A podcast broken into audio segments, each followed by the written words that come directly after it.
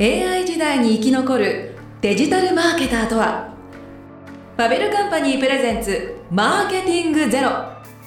株式会社ファベルカンパニー代表取締役ファウンダー古澤信夫です。アシスタントのラジオ DJ 八木志保です。この番組は辺境の地からマーケティングゼロを実現するウェブマーケティング支援企業ファベルカンパニーがビジネスパーソンに役立つウェブマーケティングの情報から企業コンテンツ開発人材教育を成功に導くヒントをお伝えします。37回目のテーマは AI 時代到来ウェブマーケターの未来を考える。今回は多くの SEO デジタルマーケターが気になっているであろう話題、はい。AI 時代に突入し SEO やデジタルマーケティングはどうなるのかというお話です、まあ、去年2022年11月に OpenAI がえー対話型生成 AI チャット GPT をリリースし世界に大きなインパクトを与えました。IT 人材以外にもこのチャット GPT は普及しましたよね。はい。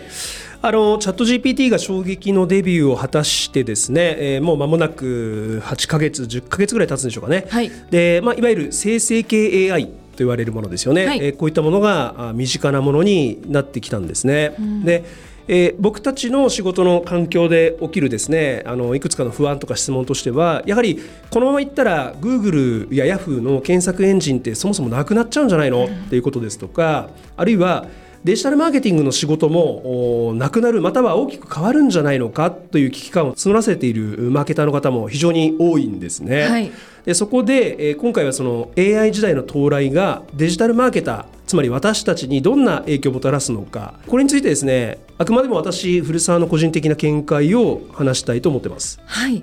あのチャット GPT リリース直後、ファベルカンパニーでは社内のまあ合宿で早速勉強会を行っていたようですね。はい。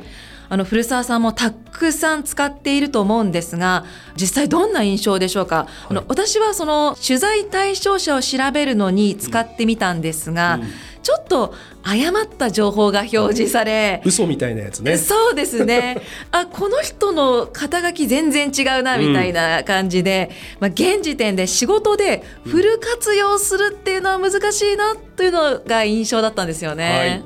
あの僕はですね個人的に、えーいわゆるオープン AI 社が出しているですねえーチャット GPT のですねチャット GPT4.0 チャット GPT3 っていうのが、えー基本的に無料で使えるんですけれども、GPT4 はですね基本的に課金して使うんですね。大体月20ドルぐらいだったと思うんですけれども、はで僕はもう個人的に課金して使ってるんですね。はい。で八木さんおっしゃった通り仕事において正確な情報が必要な時には私は使用しないようにしてるんですね。でそれはやっぱりえ彼らは別に悪意があるわけじゃないんですけれども、悪意なきえー誤情報誤り情報があるので、はい。そこをちゃんと見極めて使っていると。ん。で優れているのはやっぱり要約とか翻訳。これ優れてますね。はい。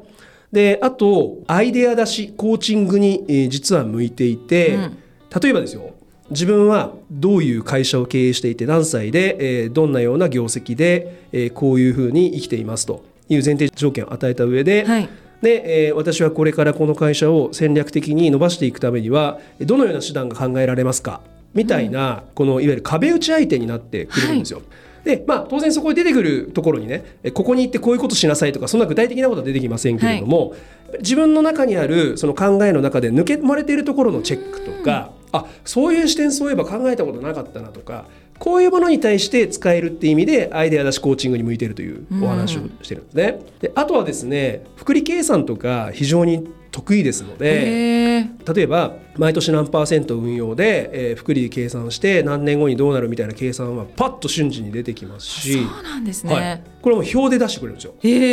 なので、えーこういった時にはよく使うんですよね。はいであとはですね僕があ使っていいなと思ったのは新たな領域を学ぶ時。例えばはい。僕が、えー実際3ヶ月ぐらい前にあったんですけど、えーちょっとある事情があって介護市場介護ですね。うん介護市場の全体像をちょっとお知る必要があった。でその時に私は介護の素人ですと。で介護市場にはそもそもそもそもどういう領域の仕事があってどういうプレイヤーがいてえどういうことが価値になっている市場なのか、うん。というでそれを学ぶためには私はどこで何をしたらいいのかみたいなことをですね質問するとやっぱ体系だったもの浅いですけれども、は広く浅く体系だったものが出てきたりとかして、えーこれはですね非常に有用な方法だなと思いましたへし研修プログラムの章立てこういう研修プログラム作りたいんだけどもモデルとなる章立てを作ってくださいとか言うとですね結構網羅性があるのが出てきたりするんですね。結構使えますと。そうで逆にお店探しとかあと固有名詞。固有名詞っていうのは人名社名、作品名。こういったものをリサーチするときに使っちゃいけません。ここはもう本当にあの悪意なく嘘情報というか間違い情報がですね、あの堂々と出てきちゃうんで、はい。このとにかく固有名詞っていうものに対しては私は使わないんですね。ただね、あのードキュメンタリー映画私好きなんですけど、はい。ドキュメンタリー映画のおすすめはね秀逸でしたよ。ああの実在しない映画とかおすすめしてくるイメージなんですけど、実在する映画。たんですよ。偶然かもしれませんけど、そのおすすめしてくれた4つのうち2つ見ましたけど面白かったです。へえ、というあの ちょっと変わり種ですけれども、はい。あとはあのファベルカンパニーでも6人ぐらいちょっといろんな部署の人を集めてね、はい。こういう新しい技術が好きそうな人を集めて、ワーキンググループっていうのを作って、はい3ヶ月間お互いがいじくってみると、チャット GPT-4 を。はい。で、えー仕事にどんな価値が出たかということを、え2週間に1回集まって、えー議論する検討会議みたいなのを開いたんですけども、はい。えーその結果3ヶ月経って、えー6人中う半分の人おがですね、まあ、ちょっと今手放せないと日常的にちょっと使い続けたいですっていうふうになったんで、うんまあ、少なくとも月20ドルですから、まあ、2500円から3000円っていうことでしょうか、の価値をおやっぱり見出したということですので。これしかもエンジニアとかじゃないですよ普通のうちでいうとコンテンツを作ってる仕事をしてる人とか、お客様の面倒見をする人いわゆるカスタマーサクセスの人とか、あと営業のチームの子とか。があのなんだかんだあのちょっと毎日なんだかんだ1回2回使うのでちょっと手放せませんねっていうふうにはなったんでこういうものが最先端情報が好きな人の中での話なので、はい。まだまだその一般的にはなってないけれども使いようはあるというのへがー。私がこの半年ぐらいでえ思った見解なんですよね。はあ。あのグループを作って、はい。まあ、徹底的に3か月間使ってみての見解ということですのでかなり説得力がありますね。はい、あのちょっともう素人の質問なんですが、はい。チャット GPT の登場、まあ、先ほどもお話ありましたけれど検索エンジンにどのような影響をはい。与えていくんでしょうか、はい。まあ、Google ってずっと AI の研究をしていたっていうイメージがあるので、なんか Google もね AI を活用したそういうのを出してくるんじゃないのかななんて思うんですが、はい。まあ、チャット GPT の登場どういうふうに影響をもたらすんでしょうか？はい。えーまさにですね、えー Google 自身もおやはりその Bing マイクロソフトの Bing、まあ、Bing という人もいますけれども、がいわゆるその AI を先に搭載してしまったと。はい。いうことで、えー当然そのビジネスとしては焦りがあるんですけれども、は当然 Google はもうずっと昔からこういった研究はしていて、当然これをですねどんなふうに今の検索結果にもしくはああいうユーザー体験にあの、まあ、マージしていくかっていうことは、あるいは全く新しいエンジンを作るのか、まあ、こういうことを含めて、えー模索しているように、えー外から見るとお伺い知れます。はいで、えー例えばやっぱり Google というのは当然広告収入で、えー主に得ている会社ですので、はい。えー例えばこう AI をこう混ぜていきながらあのチャット GPT のようなものを混ぜていきながら、はい。どうやってそこに広告を表示するのか、うん。あるいはどういう領域であれば広告を表示すべきでそうじゃないのかっていうこととか、どういう検索エンジンの画面の構造だったら人は使いやすいのか、ということをおそらく相当実験してるんだと思うんですよね。はいでやはりあのしつこいようですけど Google の現在のビジネスモデルはやっぱり広告収入が大半だから、はい。その広告枠とそのインプレッションっていうものをやっぱり確保する必要があるから、はい。あの簡単にはね Bing は追いかけてる方なので。うんチャレンジングなことできるわけですよ、はい。そもそもお検索エンジン広告の収入 Bing ってほとんどないので、Google から見たらわずかなので、ええ。追いかけてる方じゃないですか、はいだから失うものないんで何でもチャレンジできるんですよえ Google はやっぱりこう今もうすでに大きなこの基盤があって、はい。この大半が広告枠の収入だから、うん。簡単に適当な実験は当然できないと。はい。いうことがあ今ですね一生懸命 Google の中で考えていることなんじゃないかなっていう想像があると。で今後検索エンジン私たちがいつも使ってるあの Google の検索エンジンのインターフェースの中で、はい、SEO の領域今あるこうテキストが出てくるあの SEO の領域が、例えば AI に押し出されて、AI の領域が増えちゃって SEO 領域がどんどん下の方に下の方に押し出されて、うん、仮に、えー、クリック数、はい、例えば検索エンジン上位表示している、うん、えー、ウェブサイトのクリック数が大幅に減るとすると取って変わる AI エリアにどのように認識してもらうかという研究が SEO の研究になっていくと思うんですよね。だから AI のエリアにどうやってまあ、私自身もしくは私のお客様のウェブサイトを認識させるか、インプレッションさせるかという研究が仕事としては加わる可能性がありますよね。ただ AI ですので、はい、ここはやっぱりコントローラブルなのかアンコントローラブルなのかっていうことはやっぱ未知数なんですよね。そのそこを対策できるのかできないのかって誰も分かっていないっていう状況というのがちょっと話長くなりましたが、ありますね。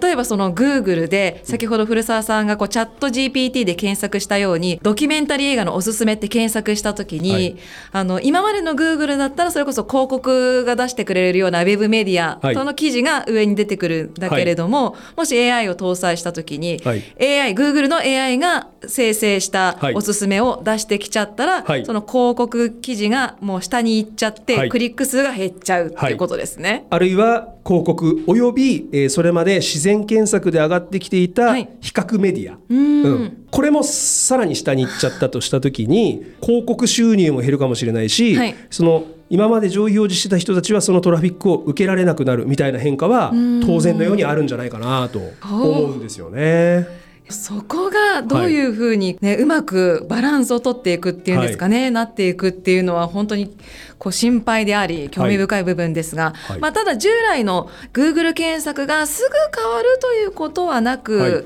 まあ、Google も AI 連携についていろいろ試行錯誤しているということなんですね。はい、そうですね。業務委託マッチングサービス見える化コネクトウェブマーケティング専門のフリーランスや副業人材をご紹介します。マーケティングの人がいない、どうしていいかわからないとはおさらば、業務委託マッチングサービス、見える化コネクト。まあ、では将来的にデジタルマーケターにどんな影響があるんでしょうか？はい、このように、えー、おそらく今グーグルさんが大変いろいろと悩みながら、はい、なんだかんだとこう AI の機能を少しずつ少しずつ私たちの日々の生活の中でのあの検索結果に取り入れられていくと思うんですけれども、はい、そうするとやはりあのユーザーの検索行動っていうのは、はい、あのもっと言うと検索エンジン上でのユーザーの行動っていうのは、はい、やはり変わっていかざるを得ないと思うんですね。まあもっと言うと便利になっていく方向でありましょうから、うん、そういった意味ではもうもちろんウェルカムなんですけれども、うん、えー、そうした時にですね、まあ、うろたえてはいけないと、まあ、やはりどういうふうにユーザーが動いていくかっていうことをやっぱり研究していく必要があると思うんですね。はい。でちょっと一つ大きな話なんですけど、はい、マーケターの使命って私はこう市場の創造だと考えてるんですよ。はい、どのように潜在的なお客様を顕在層のお客様にするかもしくは潜在層のさらに下の人たち今までは使うことが絶対ないようなお客様に、えー、そこに価値を見出して、えー、それをお客様と変えるかっていうことがマーケターの使命なんですけれども、はい、ただこれはちょっと深い話ですのでちょっとこう別の機会にするとして、はい、まず一旦デジタルマーケティングに従事している私たちやこれを聞いている皆さんにとってのミッションはやはり扱っている商品やサービスをですねそれを必要とする人に届けること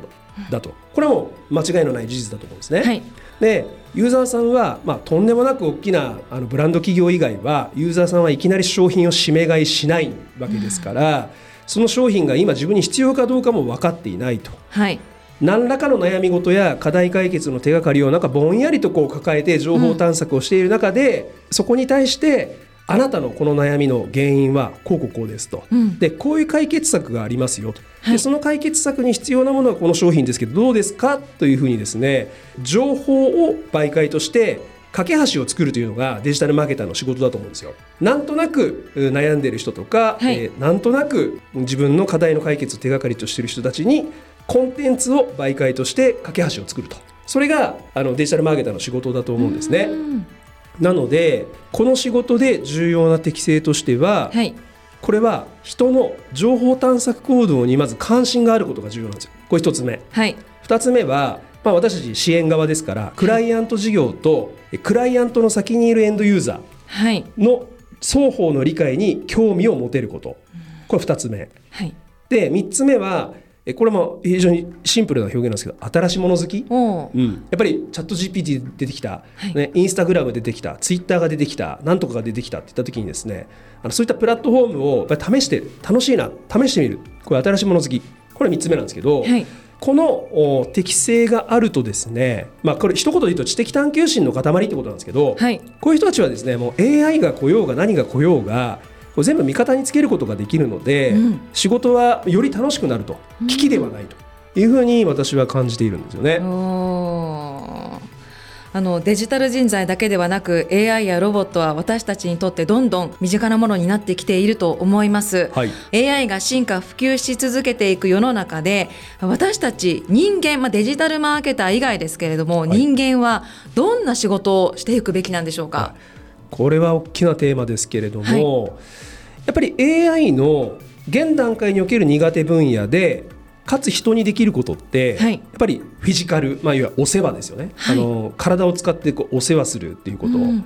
えそれから経験や体験を紡ぎ出していくこと、うん。あるいは信頼関係を作る関係性づくり。はい、それから情緒的な感動を生み出す。うん、WBC とかワールドカップでこう、ね、奇跡の1ミリとか。はい、こういうものっていうのはもうあの AI に作り出すことはできないと。はい、であとは細かい手先の感覚。これはあの僕ある本で読んだんですけどこれはあの今現段階でロボットが細かいものをこう掴む。で豆粒を3粒掴むとこれまだなかなかできないらしいですね、はい、あるいはあらゆる素材の洗濯物をこう掴んで畳むってことはできないらしいんですよ。うん。このやっぱり人間独自のこの細かい手先の感覚。はい、まあ、この辺りはしばらく AI にできるにはちょっと時間かかるだろうなということで僕個人はこういったポイントに注目してえーいこうと考えてるんですね。面白いことではい、ボストンコンサルティンググループという会社がはい、出してるあるレポートがあるんですよ。でそれはですねデジタル生成 AI 時代に求められる人材育成のあり方というですねはい。レポートが7月に出てるんですけど、はい、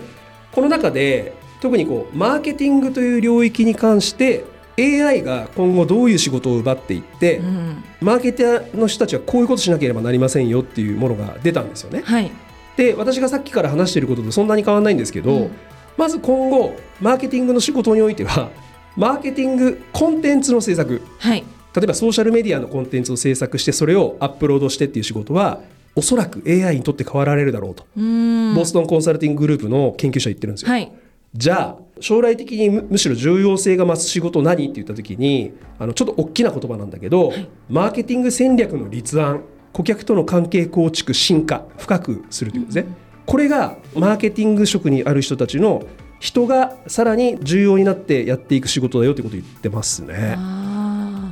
なんかまさにファベルカンパニーさんが今やってることですよね。ありがとうございます。はい、そう考えていまして、はいなのでまあ僕はなんかこういたずらにマーケターの仕事が AI に取られるとは思ってませんので、むしろ先ほど申し上げたやっぱりフィジカルとか関係性作りとか情緒とか、細かい手先とか。えーこういったことにより価値が見出されていくから私たちの仕事もそっちに、えーマッチさせていくことが重要かなと考えてるんですよね。まあ、AI は感情は理解できないというふうにねまだ言われていますので、まあ、人間としての感覚や感性がこれからはより重要視されていくのかなというふうに思いました、はい。私たちは今後どのように AI と付き合っていけばいいでしょうか？はい、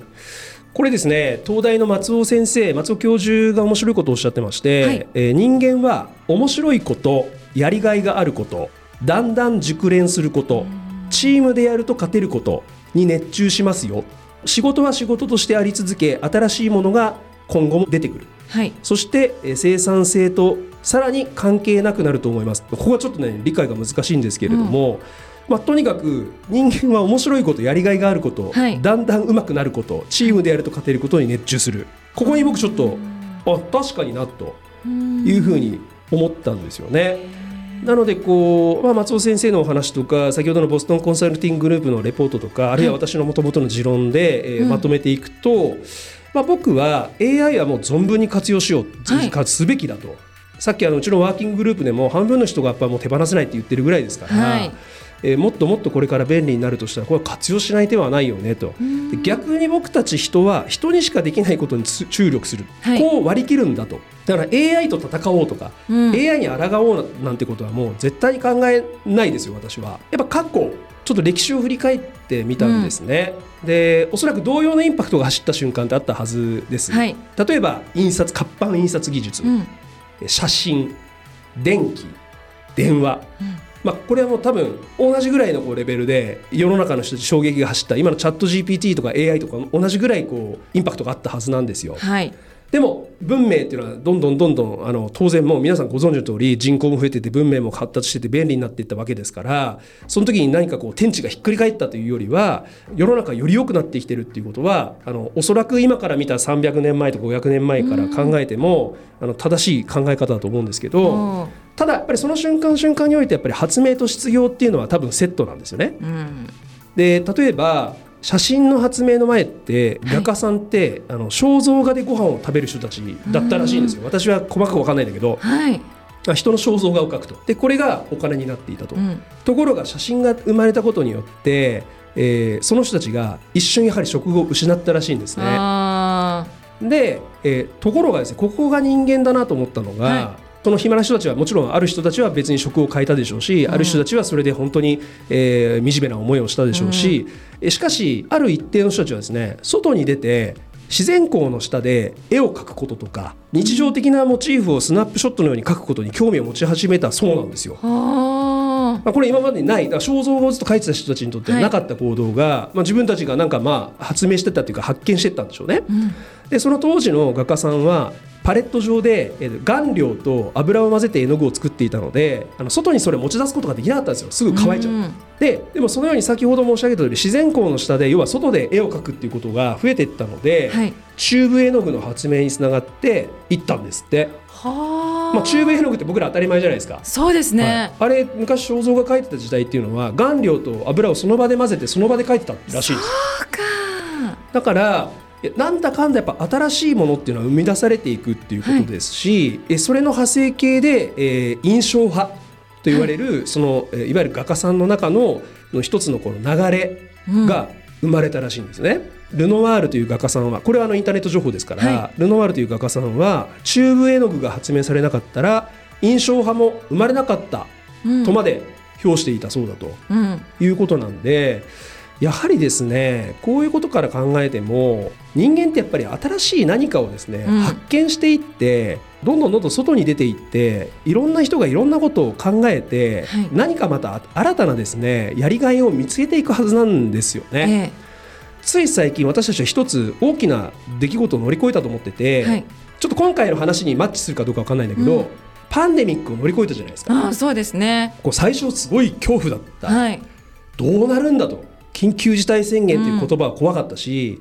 うん、え会社なくなっちゃうのとか、うん、街から人消えたじゃないですか、はい、これどうなっちゃうのっていうのが丸3年前の感情だったと思うんですよ。はい、でも今見事に乗り越えて、はい、新しい生活様式を迎え入れてるじゃないですか、うん、そうですね。だから僕ちょっと似てるかなと思ってて。確かに、はい、本当にこのコロナ禍でリモート会議当たり前になりましたし、セルフレジも普及しましたよね、はいそうなんですそうなんです。そういうことなんです、うんまあ、コロナ禍で技術的に進化したものもたくさんあってそれに日本人も順応してきたという、はい、ね、最近の話です、はい、では AI 時代にファベルカンパニーはどのようになっていくんでしょうか？えこれはですね主に今ファベルカンパニーで働いてくれている皆さん、えー、はい、それから今ファベルカンパニーでちょっと働いてみようかなと思ってくださる皆さんに主にお伝えしたいことがあるんですけれども、はい今はかなり AI の話からさらにファベルカンパニーがどうすべきかっていう特化したイシューにですね、はい、話が踏み込まれるわけですけど、えー、短期中期長期の観点と3つあって、はい、えー、1つずつ説明していきますね。まずファベルカンパニーという会社は、うん、えー、短期的にはですねプラットフォーム最適化業であると。プラットフォーム最適化業、はい、これは何かというと当社の創業である Search Engine Optimization つまり検索エンジン最適化業、はい。えー、これが創業だったわけですけれども、うんえー、そこから今はですねもう私たちの実態としてはプラットフォーム最適化業に進化してるんですね。で具体的に言うと昔は Google と Yahoo しかなかったんです、はい、人が使うプラットフォームって、うん、うちの会社が生まれた時はね、はい、ところが今考えてみてほしいんですけどインスタグラム、はい。ね、ツイッターフェイスブック、LINE さまざまなプラットフォームが生まれてるじゃないですか。はいで当然これからチャット GPT もまた一つのプラットフォームになろうとしてるかもしれませんし、うん、今後またいろんなプラットフォームが生まれてくるんですね。はい、でそうすると消費者は常に何らかのプラットフォームを使ってるわけじゃないですか。はいだからえー企業は消費者との接点を求めてあらゆるプラットフォーム上でのマーケティングをこれからも実施していくわけなんですねう。んなのでそこに照準を合わせていけば常にえーその情報を媒介して、はいえー企業側と消費者側の架け橋になれるわけです。なのでこの SEO とか Google といったものにしがみつく必要は全くないんですね。うん。なので事業の定義をプラットフォーム最適化業であると。はあ。プラットフォームオプティマイゼーションであるというふうに置き換えると話が分かりやすいかなと、うん。確かに。はい、これが短期的な話。で2つ目ですねちょっと中期的な話、中期はイメージとしては5年10年ということですね、で当社はですね SaaS ソフトウェアアズアサービスではなく、はい。ソリューションアズアサービスだということを僕はよく言うようにしてるんですね、はい。えーソリューションアズアサービスだソフトウェアではなくてソリューションだ、ソリューションビジネスとは何かというとお客様の課題をはい。製品やサービスによって解決することだと、はい。その手段がたまたまソフトウェアなのか人手なのか、うん、というのはその時々のケースとかはい。時代背景によって違うし、うん。もっと言うとどっちでもいいんですね。はい。あのお大事なのはお客様がそれを活用できるかっていうことなので、なのであの無理してソフトウェアを売らなければならないということでは全くないんですよ。はい。でこのソリューションビジネスにおいて最も重要なのは、うん。相談されること。うん。お客様から相談されること。はい。相談されるというとそれは当然信頼されていることとはい。頼られることだと思うんですね、はい。だから信頼関係を構築する AI にできないことですね、え。で頼られるような存在であるとはい。いうことを作っていけばですね、はい相談されやすさ、はい。ね、相談しやすさされやすさ。これを徹底的に磨くことでえーソリューション・アズ・ア・サービスの会社として長く社会から必要とされる存在であり続けますよと、いうことなんですね。うんなので何を売るかというよりは、お客様の課題を解決するために何の組み合わせが今一旦お客様にとってはベストなのかということを考えましょう、これが2つ目中期的な話ですね、で、え3つ目長期的な話。これはですね、10年以降の話ですけどね、10年以上先の話なんですけど、はい。やはりあのコアコンピタンスという言葉を私たまに使うんですけど、はい。私たちが持つ中核的な強みでよその人ができないことって何なのかっていうことを極めて抽象化するっていう作業を私はいつもしてるんですけど、はい例えばですねあの八木さん富士フィルムとはい。コダックって昔ね、うん。よくテレビ CM してました、はい。フィルムカメラの時代ね富士フィルムとコダックってものすごく大きな企業で毎日のようにテレビ CM 流れてたんですけど、はい。私たち子供の頃は。で今は富士フィルムは大きいままですよ。はい。コダックってまあ簡単に言うと潰れちゃったんですけど、同じ規模だったのにこのはい運命の分かれ目ってどんな風に思われますか、富士フィルムは確か化粧品事